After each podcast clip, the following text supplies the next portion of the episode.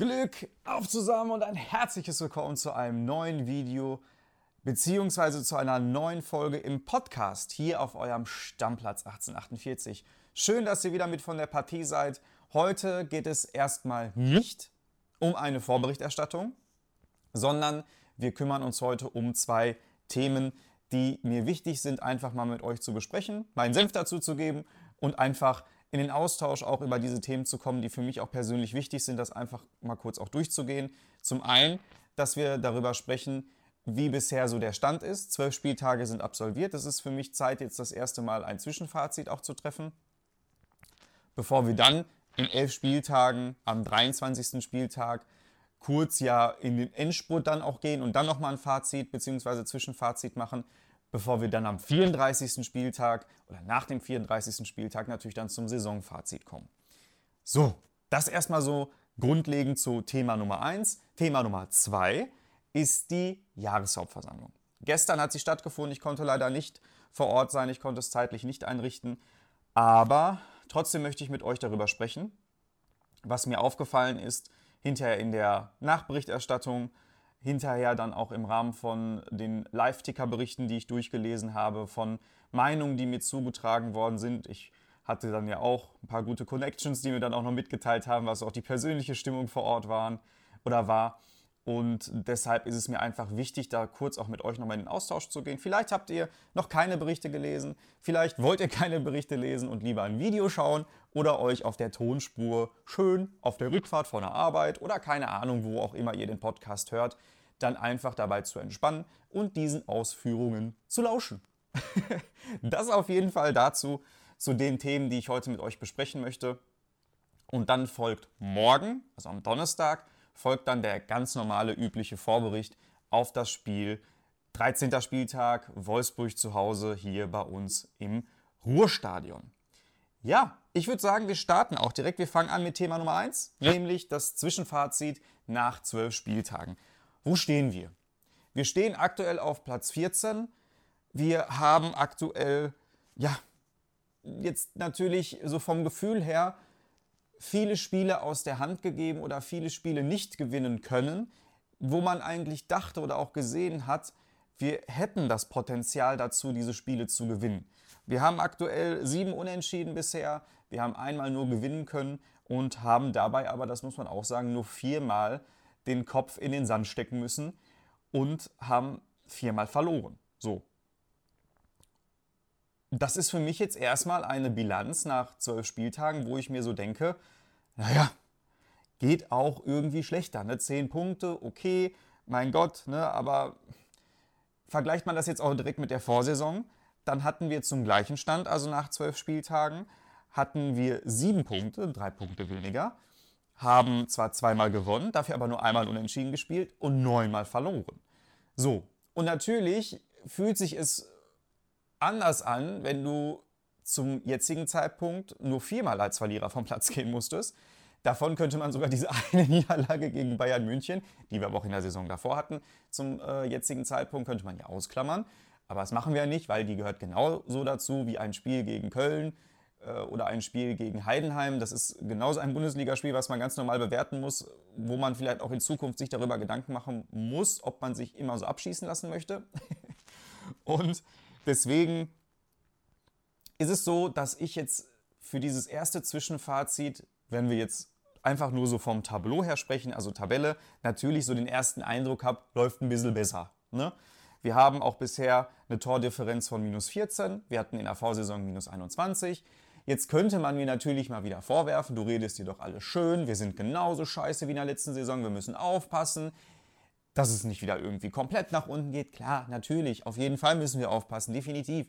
Aber ich möchte halt auch nicht das, was ich jetzt in der Vergangenheit wieder sehr häufig gelesen habe, nämlich die Tatsache, dass viele auch so Thomas Letsch in Frage stellen und so gefühlt wieder alles und jeden in Frage stellen und sagen, der VfL Bochum, das ist der größte Schwachsinn, was machen die da eigentlich? Die sind äh, in, in zwei Spielzeiten in der dritten Liga. Ne? Ganz übertrieben oder überspitzt gesagt jetzt mal so, das, was man ja teilweise immer nach Spieltagen oder so als Tenor in Kommentaren liest, wenn auch mal was nicht gut gelaufen ist. Ne? Und ich hatte mir jetzt mal eine Sache vorgenommen, oder eine Sache habe ich jetzt einfach auch mal mir in dem Moment gesagt, das könnte vielleicht mal ganz spannend oder sinnvoll sein, wenn man die ersten zwölf Spieltage jetzt mal anhand so einer kleinen Skala bewertet. Das heißt, wie schwer waren die jetzigen zwölf Spieltage im Vergleich zu den zwölf Spieltagen der vorherigen Saison. Und ich werde es jetzt in dem Moment natürlich für euch, die das Video schauen, bildlich auch einblenden. Für die, die nur zuhören, werde ich das jetzt einmal auch dann so sagen. Saison 22-23 hatten wir Mainz, Hoffenheim, Bayern, Freiburg, Bremen, Schalke, Köln, Leipzig, Frankfurt, Stuttgart, Berlin und Wolfsburg im Auftaktprogramm. Ich habe das jetzt so gemacht, dass ich jedem Spiel eine Zahl zugewiesen habe. Drei steht für mich, es ist eine richtige Hausnummer, es ist eine Herausforderung, das Spiel zu gewinnen. Zwei steht für definitiv schwer, weil du hast halt einen sehr guten Kader, die wir auch in, die Mannschaft war zu dem Zeitpunkt auch in einer sehr guten Form. Hausnummer ist halt dann wirklich, wenn solche Brecher auf dich zukommen. Und die Zahl 1 oder die Gewichtung 1 bedeutet in dem Moment machbar, aber natürlich auch nicht zu unterschätzen, weil man natürlich dann immer so, ich habe es versucht halt so ein bisschen zu mischen. Einmal das, was man subjektiv so als Gefühl hat, zu sagen, ach komm, das kriegen wir doch irgendwie hin, wo man aber trotzdem immer sagt, boah, bloß nicht unterschätzen. Und alles andere so ein bisschen natürlich, wie ich auch gerade gesagt habe, an der, am Kader gemessen, an der Form gemessen und so ein bisschen auch, wie wir in der Vergangenheit gegen diese Mannschaften gespielt haben. Und daraus habe ich dann halt so eine Bewertung gemacht und äh, die blende ich euch jetzt hier im Video für, den zwei, für Saison 22, 23 einmal ein. Sage sie jetzt für die Podcast-Zuhörer. Also Mainz habe ich eine 1 gegeben, Hoffenheim eine 1, Bayern eine 3, Freiburg eine 2, Bremen eine 1, Schalke eine 1, Köln eine 2, Leipzig eine 3, Frankfurt eine 3, Stuttgart eine 1, Berlin eine 3 und Wolfsburg eine 3. Das zusammengefasst, wie ich zu dem Zeitpunkt oder wie ich mir jetzt, Stand heute, wenn ich zurückblicke in die Vergangenheit, diese, dieses Auftaktprogramm, beziehungsweise ist ja kein Auftaktprogramm, ist ja schon deutlich mehr als ein Auftaktprogramm. Auftaktprogramm, schwieriges Wort. Aber diese ersten zwölf Spieltage der Saison 22-23, das macht dann am Ende einen Schnitt von 2,0. Das heißt, schwer. Für mich war es auch, oder ist es auch, wenn ich das alles nochmal so Revue passieren lasse, war es ein schweres Auftaktprogramm. Und dass du am Ende natürlich neun Niederlagen daraus hattest, obwohl du auch Spiele hattest, die natürlich jetzt, sage ich mal, in Anführungsstrichen vermeintlich auf Augenhöhe waren, ist natürlich verdammt scheiße und tut verdammt weh, wenn du nach zwölf Spieltagen nur mit sieben Punkte dastehst. Ja. Jetzt aber kommen wir natürlich zu der heutigen Saison wieder einmal kurz runtergerattert, Auftaktprogramm, beziehungsweise nicht Auftaktprogramm, sondern die ersten zwölf Spieltage. Stuttgart, Dortmund, Augsburg, Frankfurt, Bayern, Gladbach, Leipzig, Freiburg, Mainz, Darmstadt, Köln, Heidenheim. So, auch hier wieder eingeblendet und natürlich auch wieder auf der Tonspur gesagt. Stuttgart eine 2, Dortmund eine 3, Augsburg eine 1, Frankfurt eine 2, Bayern eine 3, Gladbach eine 1, Leipzig eine 3, Freiburg eine 2, Mainz eine 1, Darmstadt eine 1, Köln und Heidenheim ebenfalls eine 1 macht im Schnitt, summa summarum, eine 1,75. Das heißt, Überraschung, Überraschung, es ist natürlich jetzt nicht so, dass für euch da jetzt so ein riesen äh, Aha- oder Wow-Effekt kommt, weil 1,75, 2,0 ist natürlich gleich oder relativ gleich. Beides ist die gleiche Tendenz. 2 ist sattelfest, das ist eine 2,0. 1,75, wenn du es aufrunden willst, bist du auch bei einer 2,0 großzügig aufrunden möchtest. Was ich einfach nur kurz so ein bisschen damit zeigen wollte. Einfach, dass man das auch mal so vielleicht so ein bisschen greifbar hat und dass man, wenn man sich jetzt auch gerade nochmal so hinterfragt, ja, wie war das denn und wie sind wir denn jetzt und wie lässt sich das gewichten, dass es vielleicht für euch in dem Moment so einen kleinen Aha-Moment gibt, dass ihr euch sagt, okay, 2022, 2023, die ersten zwölf Spieltage so von einer Mischung aus subjektiver und objektiver Betrachtung 2,0 und 23, 24 1,75. Das heißt, wir bewegen uns auf jeden Fall auf ähnlichem Niveau.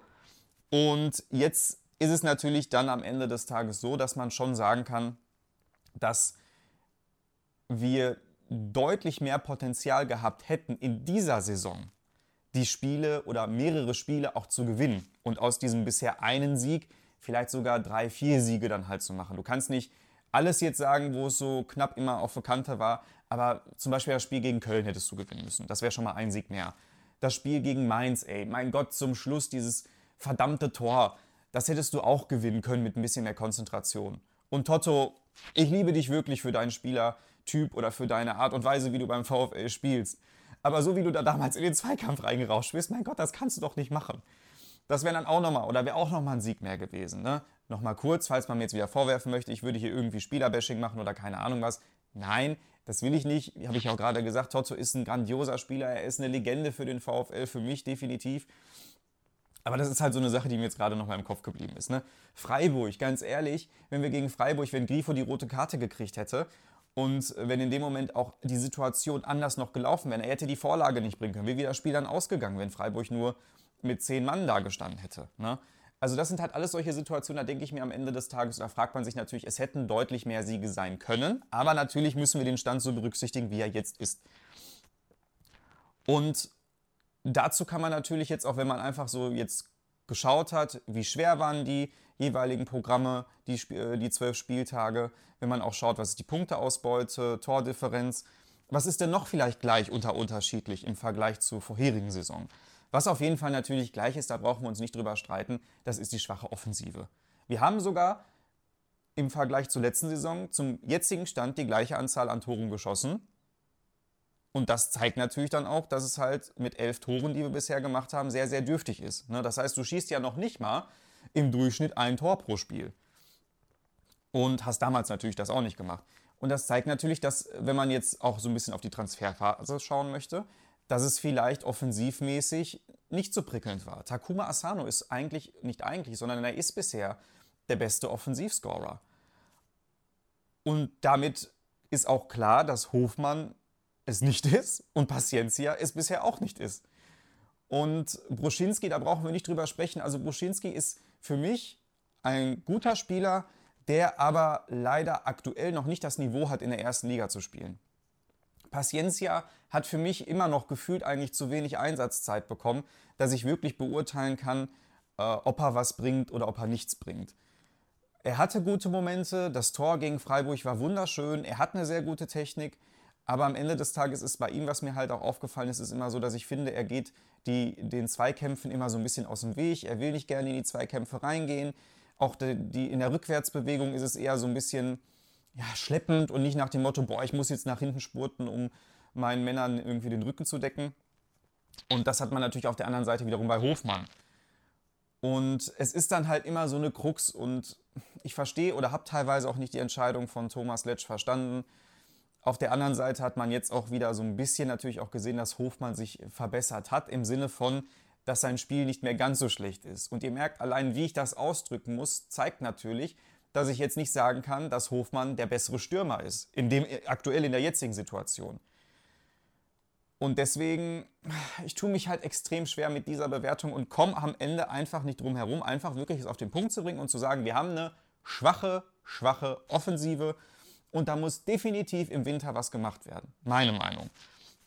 Was auch gleich ist, irgendwie diese Anzahl an Fehler, die wir haben im Spielaufbau, die ist für mich eklatant gleich. Wir haben immer die gleichen Momente im Mittelfeld. Bist du gerade dabei, dein eigenes Spiel aufzubauen und dann ist es halt ein Fehlpass oder eine Unaufmerksamkeit, die dafür sorgt, dass du den Ball auf Höhe, sage ich mal, der Mittellinie verlierst und dann stehst du plötzlich da. Alle sind total konfus, oh scheiße, was ist jetzt passiert? Und dann kommt es in sehr vielen Fällen, nicht immer, aber in sehr vielen Fällen kommt es dann auch zum Gegentor. Und das ist für mich auch sinnbildlich zu dem, was deutlich ähnelt mit der Vorsaison. Dass wir halt diese eklatanten Fehlpässe, Fehler haben und das zeigt natürlich auch die Passquote. Ey, wir haben auch jetzt, wir hatten in der kompletten letzten Saison nur 69% erfolgreiche Pässe gespielt, insgesamt, und stand jetzt ebenfalls 69%. Und jetzt mal so, aktuell liegt der Liga-Durchschnitt, also wirklich von allen Mannschaften, bei 79%. Das heißt, wir haben eine Differenz von 10% und das ist nicht wenig. Also das macht sich natürlich dann auch schon bemerkbar und das äh, spiegelt bzw. unterstreicht auch das, was ich gerade noch mal kurz gesagt hatte, dass es einfach auch dazu beiträgt, dass wir natürlich auch so viele Gegentore wieder kassiert haben. Natürlich haben wir nicht so viele Gegentore kassiert wie in der letzten Saison zum jetzigen Zeitpunkt, aber es ist trotzdem immer noch viel und sorgt natürlich auch dafür, dass wir halt so dastehen, wie wir aktuell dastehen. Ne? Etwas positiv ist natürlich dann in dem Moment zu sehen, dass wir es schon geschafft haben, zweimal zu null zu spielen. Das heißt, das hatten wir in der letzten Saison, hatte ich ja, glaube ich, im letzten Video auch gesagt oder irgendwo geschrieben, ähm, haben wir nicht geschafft. Und es ist natürlich auch für den Torhüter ein gutes Gefühl für unseren Manu und generell natürlich auch für die Abwehr, wenn du halt auch mal ein Spiel zu Null spielst. Das sorgt für Stabilität. Dass es gegen Leipzig war, war sowieso ein Mega-Erfolg. Dass es jetzt gegen Heidenheim war, kannst du auch als Erfolg verbuchen, weil Heidenheim zu Hause bisher die Punkte geholt hat, die sie dann auch in dem Moment oder die dafür sorgen, dass sie aktuell dastehen, wo sie dastehen als Aufsteiger. Deswegen finde ich das noch nicht mal so verkehrt. Hinsichtlich Passquote und erfolgreiche Pässe. Es ist, wenn man sich dann auch mal anschaut, ich blende das jetzt auch ein. Ivan Ordetz, Platz 50 mit insgesamt 85 Prozent, circa 85 Prozent erfolgreicher Passquote. Überlegt mal, der erste Bochumer Spieler, der in der gesamten Ligaliste zu finden ist, mit seinen erfolgreichen Pässen, ist auf Platz 50 mit 85 Prozent Ivan Ordetz. Das heißt schon was. Und auf Platz 70 findet man erst den nächsten Bochumer, blende ich auch ein, beziehungsweise für alle, die natürlich zuhören, sage ich es ja auch, Masovic mit 81,91 Prozent. Und das zeigt einfach, ich weiß ja noch nicht mal, woran es liegt. Jetzt könnte man diskutieren oder auch argumentieren. Ist es Unkonzentriertheit? Ist es, dass du einfach nicht, nicht gut genug abgestimmt bist, weil du vielleicht auch noch nie eine richtig konstante Startelf oder Startformation hattest, weil Letsch natürlich auch immer sehr viel in der Startformation gewechselt hatte. Dann ging es am Anfang natürlich auf Dreierkette, mittlerweile sind wir auf Viererkette. Und ist es halt auch ein Faktor? Ist es ein Faktor, dass auch einfach in dem Moment die, die spielerische Anlage fehlt? Für mich ist es eine Kombination aus allem. Wenn man das jetzt gewichten möchte, würde ich sogar eigentlich sagen, dadurch, dass sich der Kader jetzt nicht signifikant verändert hat von den Spielern, die wir auf dem Platz aktuell sehen, natürlich sind Verstärkungen dabei, beziehungsweise neue Spieler dabei, aber für mich ist hauptausschlaggebend, dass wir bisher nie es richtig geschafft haben, eine Startelf zu finden, beziehungsweise eine Stammformation zu finden, wo auch mal Abläufe in dem Moment eingespielt oder so eingespielt werden konnten, dass man gesehen hat, das läuft quasi wie aus einem Guss. Und das fängt ja in dem Moment schon so an, wenn Stöger dann halt einen seiner berühmten Steckpässe machen möchte. Und dann ist es halt so, dass, ich sag jetzt mal Asano oder wer auch immer da gerade steht, dass der in dem Moment einfach damit nicht gerechnet hat, dass er das macht und dann den Lauf abbricht, beziehungsweise erst in dem Moment losläuft, wo es eigentlich schon zu spät ist. Und das ist natürlich fehlendes Timing, fehlende Abstimmung. Und ich hoffe einfach, dass das sich auch verbessern wird und dass wir dann auch irgendwann im Verlauf jetzt der Saison dann auch darüber sprechen können, dass sich diese Werte auch verbessert haben. Und dass wir nicht den ersten Bochumer mit einer erfolgreichen oder einigermaßen guten Passquote von 85 Prozent, wie es jetzt bei Ordets ist, das ist jetzt nicht das Gelbe vom Ei, aber ist natürlich schon gut. Dass wir den halt nicht erst auf Platz 50 finden und den zweiten Bochumer dann erst auf Platz 70. Ne? Ähm, was natürlich insgesamt auch auffällig ist, aktuell ist es so, dass wir etwas mehr im Upside stehen als der Durchschnitt der Liga, was auch wieder so ein bisschen in diesen Punkt reinkommt. Fehlende Abstimmung, nicht richtiges Timing äh, und dass wir auch knapp drei Kilometer weniger laufen als der Liga-Durchschnitt. Das sind so zwei Dinge, die jetzt teilweise auffällig waren. Ansonsten gibt es jetzt keine signifikanten Unterschiede, weshalb wir wieder eigentlich auf den Punkt kommen oder zu dem Schluss, dass wir auf fast gleichem Niveau sind, was halt die Vorsaison angeht. Auffällig, was man vielleicht jetzt auch dazu sagen könnte, welche Werte wirklich herausragend sind aktuell, auch von Einzelleistungen, Spielerleistungen. Bernardo ist aktuell derjenige, der mit 170 gewonnenen Zweikämpfen die Liga anführt mit den gewonnenen Zweikämpfen. Absolute Maschine. Für mich mit Bero, der aktuell leider immer noch verletzt ist, eine echte Bereicherung für das Bochumer Team. Dann haben wir aber auch Philipp Hofmann, der mit seinen 70 gewonnenen Kopfballduellen ebenfalls aktuell die Ligaliste anfühlt in diesem Bereich. Wen wir auf Platz 3 haben, ist unser, ich sag jetzt mal, wirklich Tor, also der, der verrückteste Torhüter, den ich in der ganzen Liga eigentlich nur kenne, Manu Riemann mit 48 gehaltenen Torschüssen auf Platz 3, ist er auch mal wieder einfach. Er zeigt einfach immer wieder, was er für eine Maschine ist. Und bei ihm liegen in jedem Spiel. Die Grenzen zwischen spielerischer Klasse und einfach nur absolutem Wahnsinn so eng beieinander, dass man gefühlt immer einen Herzinfarktmoment kommt, bekommt, wenn man, wenn man sieht, die Kamera schwenkt gerade so in Richtung Bochumer Tor und dann sieht man eigentlich schon, auf Höhe der Mittellinie sieht man irgendwie Manu Riemann. Da kriegt man immer schon gefühlt so einen halben Herzklabaster. Aber das sind so drei Bochumer Werte von Bochumer Spielern, die ich jetzt gerade einmal kurz nochmal so hervorheben möchte, die mir besonders aufgefallen sind und die natürlich auch zeigen, dass bei all der berechtigten Kritik aber trotzdem auch Dinge da sind oder Entwicklungen, wie zum Beispiel jetzt auch bei Bernardo, die einfach nur herausragend und schön und gut sind. Und wie gesagt, Bernardo ist auch ein Schlüsselfaktor in unserer Abwehr, muss ich ganz ehrlich so sagen. Gerade natürlich auch durch den Ausfall von Ordetz. Masovic hat man ja auch wieder im letzten Spiel gesehen. Er hat einfach diese Böcke in letzter Zeit. Manchmal denke ich mir, boah Junge, einfach nur geil, wie du spielst und wir müssen oder können vielleicht darauf hoffen, dass wir dich irgendwann mal für teuer Geld verkaufen. Und manchmal denke ich mir so, boah, vielleicht reicht es ja noch für eine Mille. und das sind halt immer so diese, bei ihm so diese großen Achterbahnfahrten der Leistungsschwankung, die mir in dem Moment einfach dann immer so auffallen. So, jetzt habe ich viel gelabert, jetzt habe ich viel euch mit Zahlen genervt, habe euch die Unterschiede versucht so ein bisschen deutlich zu machen, habe versucht Unterschiede herauszustellen, da wo Unterschiede auch vielleicht festzustellen sind. Was ist denn nun das Fazit? Das Fazit ist für mich ernst, aber nicht hoffnungslos. Es ist für mich das beste Fazit, was man eigentlich aktuell fassen kann. Die Lage ist definitiv ernst. Wir müssen aufpassen, dass wir nicht in diesen Strudel wieder reinkommen, dass wir irgendwann auf einem direkten Abstiegsplatz sind. Wir müssen versuchen, dass wir jetzt auch Spiele gewinnen und dass wir auch mal wieder diese Überraschungsmomente bringen, die uns in der letzten Saison ja auch so viel gebracht hatten, dass wir halt, sage ich mal, wie in der letzten Saison so einen Sieg wie gegen Leipzig schaffen, wie wir es gegen Union Berlin geschafft haben, solche außergewöhnlichen Siege, wo du eigentlich gar nicht mit rechnest, dass uns sowas auch mal wieder gelingt. Weil das waren auch enorme Punktebringer, die uns am Ende natürlich dann auch den Klassenerhalt sicher oder gesichert haben. Und natürlich musst du jetzt dann auch schauen, dass du gewisse direkte Duelle dann auch wirklich mal gewinnst. Und nicht nur jetzt, wie es in der letzten Zeit war, dass du vier direkte Duelle hattest und nur eins hast du davon gewonnen. Das sind einfach die Dinge, wo es natürlich dann auch in der Zukunft drauf ankommen wird. Weil wenn das natürlich nicht ist, dann wird die Lage viel, viel ernster. Und dann müssen wir dieses aber nicht hoffnungslos, müssen wir dann so langsam einklammern. Was ist aber nun vielleicht auch so eine vielleicht Potenzialbetrachtung, was diese diese Hoffnung vielleicht auch ein bisschen unterstreicht bzw. unterstützt. Auf jeden Fall, dass wir ein Potenzial im Mittelfeld auch noch haben und jemanden, der hinten sowie vorne Akzente setzt. Und das ist ein Matuspero. Letsch hat es schon gesagt, er hofft, dass er vielleicht sogar noch 2023 vielleicht sein Comeback teilweise feiern könnte. Wenn nicht, auch nicht schlimm. Hauptsache, er steht uns ab 24 dann voll zur Verfügung, dass Bero einfach wieder fit ist. Ein Quateng, hat auch sehr, sehr gute Akzente gebracht. Gerade, gerade wenn ich an das Darmstadt-Spiel denke, dann sind mir seine guten Aktionen immer noch im Kopf. Und somit sehe ich großes Potenzial in unserem Mittelfeld, was natürlich auch dafür sorgen kann, dass diese Balance und diese, diese, diese Schnittstellen zwischen Defensive und Offensive, dass die viel besser funktionieren und die Abläufe einfach super klappen. Was natürlich aber auch passieren muss, das hatte ich gerade schon gesagt, du musst jetzt im Winter, finde ich, offensiv nachlegen. Defensiv könnte man drüber streiten.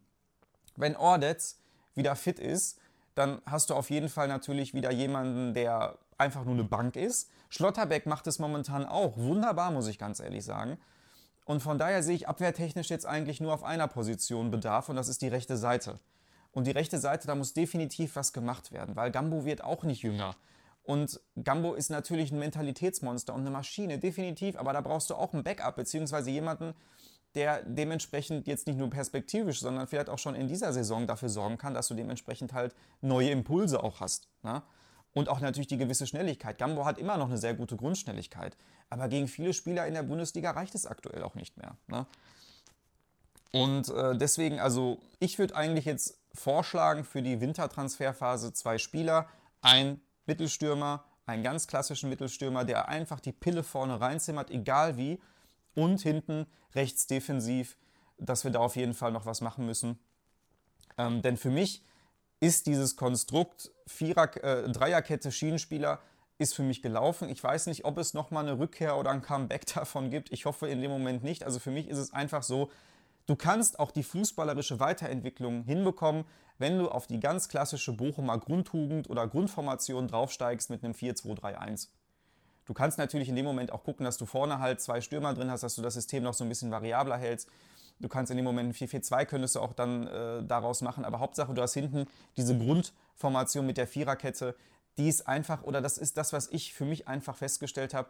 Ich, ich finde die Spiele, die mit diesem System beginnen, natürlich hast du in der Vorwärtsbewegung, hast du oder in der Rückwärtsbewegung, da verschiebt sich das manchmal natürlich auch so ein bisschen. Dann hast du keine klassische Viererkette mehr. Ne? Aber so diese, dieser Grundgedanke und die Grundeinstellung, wie du dann auch die, mit der Formation ins Spiel reingehst, ist für mich einfach auf Grundlage dessen oder auf Grundlage dieses Systems deutlich, deutlich entspannter, wenn ich darüber nachdenke und die Aufstellung lese. Und das sind einfach so die Gedanken, die ich dazu habe und die ich hatte, denn damit schließen wir jetzt Thema 1, schließen wir ab und das war jetzt also mein kleines, ist mittlerweile wahrscheinlich auch schon größeres Fazit geworden. Ich weiß gar nicht, wie lange ich jetzt darüber schon geschnackt habe, aber ich hoffe, es hat euch so einen kleinen Einblick noch gegeben und vielleicht auch neue Gedanken oder in dem Moment, dass ihr vielleicht auch Dinge, die ihr selber vermutet hattet, dass die verifiziert worden sind, beziehungsweise dass ihr vielleicht sogar eine andere Sichtweise habt, nachdem ihr das alles jetzt gehört habt. Schreibt es natürlich gerne in die Kommentare, was ihr zum Saisonfazit, Zwischenfazit, wir sind noch nicht am Ende der Saison, nach zwölf Spieltagen, was eure Meinung dazu ist. Thema 2. Mitgliederversammlung, Jahreshauptversammlung. Unser VfL hatte gestern getagt, offiziell. Und ich möchte ganz zu Beginn, Entschuldigung, möchte ich eine Sache kurz aufgreifen, nämlich das, was ich von Philipp Rentsch gelesen habe, dass es doch eigentlich zeitgemäß wäre, eine hybride Veranstaltung zu halten. Mache ich 100% einen Haken hinter. Ganz ehrlich, die Jahreshauptversammlung fällt gefühlt immer auf einen Tag, wo ich mir denke, boah, jetzt nach der Arbeit noch dahin, wo ich dann auch so denke, weiß ich nicht. In den letzten Jahren habe ich es immer geschafft. Gestern habe ich es jetzt nicht wegen der Arbeit, aber gestern habe ich es generell nicht geschafft, aber ich habe in den letzten Jahren, seitdem ich Mitglied bin, 2018, habe ich jedes Jahr, habe ich immer die Jahreshauptversammlung mitgemacht. Und dieses Jahr, wie gesagt, hat es nicht geklappt. Aber ich hatte mir gerade so in den letzten Jahren, habe ich mir immer so gewünscht, äh, vor allem auch durch die, durch die Corona-Zeit, wo wir dann ja auch die digitale Präsenz, nicht die digitale Präsenz, sondern die digitale Veranstaltung hatten, habe ich mir dann in dem Moment so gesagt, das wäre eigentlich ein Konstrukt für die Zukunft, zu sagen, wir machen das hybrid. Vor allem ist es in dem Moment für mich sogar demokratischer, weil im Ruhrkongress, da passen halt nur mal die, ich weiß nicht, ob es jetzt komplett ausverkauft in, Anführungsstrichen war mit drei, äh, mit 1035, wenn ich das richtig aufgeschrieben habe, Mitglieder, die da waren, oder 36 Mitglieder, die da waren, ob komplett alles voll war. Aber du hast natürlich auch dann immer die Hürde, dass viele auch gar nicht erst überlegen hinzufahren weil sie dann auch sich denken, boah, ich habe überhaupt gar keine Zeit dahin zu fahren, ich wohne weiter weg, ich wohne nicht in Bochum, ich muss morgen wieder arbeiten, das ist zu spät, das ist mir alles so spät. Und deswegen würde ich Hybrid demokratischer finden, weil dann hast du die, die in Präsenz da sein wollen, perfekt, die können da sein. Der Ruckkongress kann platzen. Aber du hast dann auch die Möglichkeit, dass du alle anderen, die trotzdem teilnehmen möchten, die trotzdem halt auch in dem Moment ihre Stimme abgeben möchten bei bestimmten Themen oder auch zu Wort kommen möchten, im, durch Chatbeiträge oder keine Ahnung was, dass die partizipieren können. Und das würde ich einfach auch mal so als Denkanstoß bzw. einfach als Sache diskutieren wollen, damit man einfach da gucken könnte, dass man das in Zukunft vielleicht sogar hybrid hinbekommt. Das vielleicht kurz dazu. Wie gesagt, ich habe gerade kurz darüber gesprochen. Also ich sage jetzt mal circa 1040 Mitglieder waren da. Dann gab es natürlich erstmal die obligatorischen Ehrungen. Und hier muss man natürlich ganz ehrlich sagen, Hans-Ulrich Gast, 70 Jahre VfL-Zugehörigkeit als Mitglied. Ich habe das mal ausgerechnet. Wenn das bei mir so wäre, dann wäre ich 90. Das wäre das wär 2088, hätte ich meine 70 Jahre VfL-Mitgliedschaft voll. Unabhängig davon, ne, dass das bis dahin noch nur für mich eine utopische Zeit ist, ist es einfach so unfassbar, wenn man darüber nachdenkt. 70 Jahre Zugehörigkeit zum VfL. Und das ist natürlich einfach nur eine richtig, richtig grandiose Sache und einfach eine Hut ab und Chapeau für diese Treue und Zugehörigkeit zum VfL. Dann hatten wir auch noch die, die 50 Jahre zugehörig sind zu unserem VfL. Horst Christopeit kennt man, 68er Mannschaft, Pokalfinale. Das ist natürlich jemand, der auch nicht nur als Fanmitglied, sondern sogar als ehemaliger Spieler. Das ist natürlich dann auch immer eine schöne Kombination, wenn so einer dann auch weiterhin dem Verein treu bleibt und dann auch so ausgezeichnet wird. Und dann natürlich ein bekannter Günther Pohl, auch Günther, dir herzlichen Glückwunsch zur 50 Jahre Zugehörigkeit VfL. Auch eine richtig schöne Geschichte. Er ist die, er ist die Stimme unseres VfL, wenn man das Radio einschaltet. Und äh, er hat gefühlt, glaube ich, jedes Spiel kommentiert. Äh, ich weiß nicht, ob es ein Spiel gab, was er mal nicht kommentiert hat oder wo er mal nicht kommentieren konnte. Aber ich glaube, man kann es so sagen, 99% der Spiele hat Günther Pohl in seiner Karriere, die in der Zeit natürlich waren, kommentiert. Dann Zahlen, Daten, Fakten. Jahresüberschuss.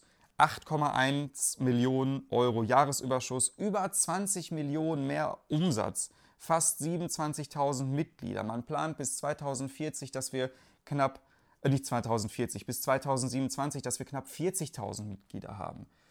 Also das ist wirklich, das sind Zahlen, da haben wir vor ein paar Jahren noch geträumt. Das waren wirklich, das sind utopische Werte gewesen. Gerade natürlich auch die der, der Umsatz von über 80 Millionen Euro und dass es gar nicht mehr so weit ist, wenn man jetzt auch guckt, wie wir vom letzten Jahr, also vom letzten Geschäftsjahr zu, äh, also nee, anders gesagt, im Vergleich der letzten beiden Geschäftsjahre, wie wir da gewachsen sind, das ist einfach nur Wahnsinn und phänomenal und das macht natürlich mich einfach nur stolz, dass unser VfL so wächst und das ist echt, man merkt es ja auch im Stadion oder aufgrund der Ticketsituation und alles der Verein wächst und das Interesse steigt und das macht mich einfach nur stolz. Das macht mich einfach nur richtig stolz. Und bis 2030 werden wir höchstwahrscheinlich bei normalen Geschäftsabläufen sogar schuldenfrei sein. Wenn Corona nicht gewesen wäre, meinte Herr Kenzig, dann wären wir sogar quasi jetzt schon schuldenfrei. Und ich meine, welcher Bundesliga-Verein kann das schon von sich so behaupten? Wie viele gibt es oder auch international, die sowas von verschuldet sind? Ich meine, wir brauchen ja auch theoretisch nur in die direkte Nachbarschaft schauen dann haben wir auch schon äh, Paradebeispiel dafür, wie Verschuldung geht. Aber auch international natürlich, wenn ich an Barcelona denke oder keine Ahnung was. Das ist einfach nur in den aktuellen Zeiten und von unserer aktuellen Management-Ebene, von der aktuellen Führungsriege ein großer Verdienst, dass unser VfL höchstwahrscheinlich 2030 schuldenfrei sein wird. Weil das ist, finde ich, absolut wichtig, damit du halt auch Stabilität und Kontinuität erschaffen kannst. Und die kontrollierte Offensive, von der Ilya Kenzig gesprochen hat, ist natürlich auch wichtig, sodass man jetzt sogar sagen kann, nachdem wir jetzt auch Jahresüberschüsse hatten, dass wir nun sagen können, okay, wir gehen jetzt auch mal bewusst in einen Fehlbetrag rein. Und er plant damit 3,9 Millionen ins Minus zu gehen. Das ist in dem Moment, klingt erstmal so, uh, aber es ist natürlich in dem Moment, wie ich auch schon gesagt hatte, eine kontrollierte Offensive und einfach notwendig, damit wir die Klasse auch halten können. Und deswegen erwarte ich natürlich auch, dass wir jetzt im Winter eventuell auch noch etwas nachlegen können, weil es für mich zwangsläufig so sein muss, damit wir die Klasse halten können. Und das ist einfach nur ein wichtiges Thema, was auch nochmal besprochen werden muss, dass es jetzt nicht irgendwie dramatisch ist zu sagen, wir gehen jetzt kontrolliert ins Minus, sondern dass es total in Ordnung ist und wirtschaftlich gesehen sogar eine Notwendigkeit auch darstellen kann, damit du halt weiter wachsen kannst. Und genau, hybrides Format habe ich gerade schon angesprochen. Digitaler Mitgliedsausweis. Ich meine, hier, da, ich könnt ihr glaube ich nicht sehen, aber da steht oder doch steht mein Mitgliedsausweis und den wird es halt in Zukunft digital geben. Ist für mich total in Ordnung. Ich habe sowieso viele Dinge auf meinem Handy drauf. Natürlich kann ich auch jeden verstehen, der sagt, ich hätte lieber weiterhin die Karte. Definitiv. Ich, ich bin auch gerne ein Sammler und habe auch noch meine Dauer, meine allererste Dauerkarte. Aber es ist halt der Zahn der Zeit, der dann halt auch an solchen Themen nagt, dass man sagen muss, wir müssen uns halt auch aufgrund der Nachhaltigkeit dann dazu entscheiden, das digital zu machen, weil es natürlich weniger Plastikmüll ist, weil es wird bestimmt auch viele geben, die die Karte dann einfach wegschmeißen und generell natürlich auch CO2 etc. bla bla bla. Ihr kennt das alles, dass es dann auch wichtig ist, sowas dann zu reduzieren und wenn man die Möglichkeit hat, durch einen digitalen Mitgliedsausweis, okay. Jetzt stellt sich natürlich noch die Frage, das muss ich jetzt ehrlicherweise gestehen, weiß ich nicht, was für die halt dann passiert oder was mit denen passiert, die keine Möglichkeit haben, das digital abzurufen, weil das wird es zu 100% auch noch geben. Und ich hoffe, dass es da eine faire, faire Lösung schon gibt, beziehungsweise dann geben wird. Falls vielleicht gestern was dazu gesagt wurde, schreibt es gerne in die Kommentare, damit ich da selber auch informiert bin. Dann eine schöne Sache, die ich sehr sinnvoll finde, ist die potenzielle Rückkehr der U23 mit dem Perspektivteam haben wir jetzt ja schon gesehen, dass es eine wichtige Geschichte ist, einfach junge Spieler mehr und mehr halt diese, diese Praxis auch zu bringen und halt abseits von diesem Betrieb auch in einer anderen Konstellation nochmal zusammenzuspielen und generell einfach die Schnittstellen so zu schärfen, dass der Übergang hinterher zur Profimannschaft vielleicht gar nicht mehr so dramatisch ist und dass einfach die Erfahrung und der eigene, ja, die eigene Kenntnis und so die eigene der eigene Stand im Spielbetrieb, dass der einfach so weiterentwickelt wird, dass du hinterher noch mehr Leute aus den eigenen Reihen als eigene Verstärkung aus den Eigengewächsen heraus dann halt in deiner Startelf auch stehen hast, beziehungsweise im Spieltagskader. Oder prinzipiell in der Mannschaft. Und deswegen finde ich die U23 oder fand ich in dem Moment auch immer sinnvoll. Man sieht es ja auch bei anderen Vereinen, wie viele ja auch immer noch die zweite Mannschaft auch haben und wie die auch spielen. Ne? Freiburg, dritte Liga. Ähm, und deswegen finde ich die zweite Mannschaft sehr, sehr wichtig und muss auch hier ganz ehrlich gestehen, dass ich mir daraus erhoffe, dass wir noch viel mehr Leute hinterher bei uns dann bei den Profis sehen und die dann auch einfach als Eigengewächse äh, sich dann noch mehr entwickeln können, um einfach noch mehr Praxis zu sammeln und das dann halt auch wirklich nicht einfach im Rahmen von Freundschaftsspielen, sondern in Pflichtspielen. Weil du kannst noch so gut einen Spieler vielleicht darauf einstellen, dass dieses Testspiel wichtig ist und dass das wichtig für deine Karriere ist. Keine Ahnung, aber so, so Pflichtspiele und mit, einer richtigen, mit einem richtigen Wettkampf und mit Aufstieg und Abstieg, das finde ich ist immer noch eine ganz, ganz andere Situation, weswegen ich ein wettkampffähiges Team im Rahmen einer zweiten Mannschaft ultimativ wichtig finde und deswegen mich freue, dass die Perspektive auf jeden Fall da ist und wenn ich das, glaube ich, richtig gelesen habe, dann sollen ja auch 2024 die Schritte weiter gefestigt werden. Und dann gab es natürlich zum Abschluss jetzt noch auf Grundlage der Jahreshauptversammlung das Thema schlechthin, was ja auch in den letzten Wochen immer die Medienwelt des VfL beherrscht hatte, nämlich das Stadion. Es gab dann einen Eilantrag von Max Behring, ihr kennt ihn alle als den DJ, der ja auch damals, sage ich jetzt mal in der Corona-Pandemie, der auch im Rahmen der Videos, der VfL hatte ja so eine Videoreihe, ich weiß zwar nicht mehr, wie die hieß auf YouTube, wo es dann immer darum ging, dass bestimmte Aktionen auch gefahren wurde. Thomas und ich waren ja damals äh, selber kurz dabei, als wir unser Bild überreicht hatten im Rahmen einer Spendenaktion äh, zu Fan for Fans Zeiten. Äh, und Max Behring hatte auch einen DJ-Auftritt ähm, in dem Moment einmal in einem dieser Videos gehabt und ist in der Fanszene halt auch einfach bekannt und hatte halt dafür plädiert, dass halt mehr Transparenz und vor allem Mitbestimmung der Mitglieder im Rahmen einer möglichen ja, Neufindung beziehungsweise ja, generell, wie es halt mit dem Stadion einfach weitergeht. Ne, mit dem Standort, wo unser VfL spielt. Einfach, dass mehr Transparenz geschaffen wird und dass die Mitglieder einfach auch ein gewisses Mitspracherecht haben. Und es wurde dann am Anfang noch so ein bisschen diskutiert, ja, können wir so einen Antrag überhaupt zulassen? Dann gab es eine Pause, dann wurde geguckt, können wir das, dann musste das auch zugelassen werden und dann hat dann natürlich die breite Mehrheit der Mitglieder auch dafür gestimmt, dass einfach diese Art und Weise, wie man jetzt partizipieren wird, dass das auch einfach dann feststeht und dass der Verein sich auch daran halten muss. Und am Ende des Tages ist auch das, was Hans-Peter Phillis gesagt hat, was man auch lesen konnte, Fakt und eine Sache, die ich auch gut und richtig finde, einfach auch, ich möchte auch nicht weg von der Kastropper Straße. Natürlich, wenn man so darüber nachdenkt, boah, Bochumer Stadion, Neubau, über 40, 50.000 Leute, die da rein können, da kriegt man vielleicht auch so ein bisschen glänzende und funkelnde Augen, wenn man dann halt über die Stimmung nachdenkt. Ne? Äh, aber wenn man dann halt wieder so ein bisschen über die Tradition und über die Werte und über das nachdenkt, was wir einfach an der Kastropper haben, was ja auch hier steht, Kastropper Straßenfußball, dann komme ich auch schnell zu dem Schluss, dass ich für mich sage, ja, natürlich, klar, das wäre unfassbar, mit so vielen Bochumer Fans im Stadion dann auch zu sein. Aber irgendwie ist es ja auch das, was Bochum ausmacht. Dieses kleinere, so dieses, man sagt ja auch immer, oder man hat ja auch immer viel gelesen, dieses kleine gallische Dorf, so der kleine VfL Bochum, der aber ganz Großes schaffen kann und klein jetzt gar nicht im Sinne von, ich meine, despektierlich klein, sondern einfach von ehrlich, von bodenständig, von einfach grundauf treu und malocherhaft das, was unseren VfL halt einfach ausmacht. Und das ist halt all das, was die Kastropper Straße oder das Stadion einer Kastropper, was das verkörpert. Und deswegen finde ich es einfach wichtig, dass auch jetzt gesagt wurde, okay, wir wollen nicht weg von der Kastropper Straße, wir werden es definitiv äh, sanieren müssen, weil wenn wir es nicht sanieren, dann werden wir höchstwahrscheinlich auch bald keine Lizenz mehr bekommen, dort spielen zu dürfen. Aber wir werden auf jeden Fall jetzt aufgrund der limitierten Möglichkeiten keine großen Aufbauten oder Umbaumaßnahmen machen können. Ich weiß nicht, was vielleicht noch äh, kommuniziert wird, was vielleicht noch als Möglichkeiten unterm Strich vielleicht sich jetzt auch noch ergeben, wo vielleicht auch keiner drüber nachgedacht hat. Aber ich denke mal, die Optionen sind relativ klar. Und das, was Hans-Peter Phillis, was ich bei Philipp Rentsch gelesen habe, in dem Moment gesagt hatte, 1500 Plätze mehr scheint wohl das Limit zu sein, was man schaffen kann. Und dann natürlich klar sanieren, sanieren, sanieren.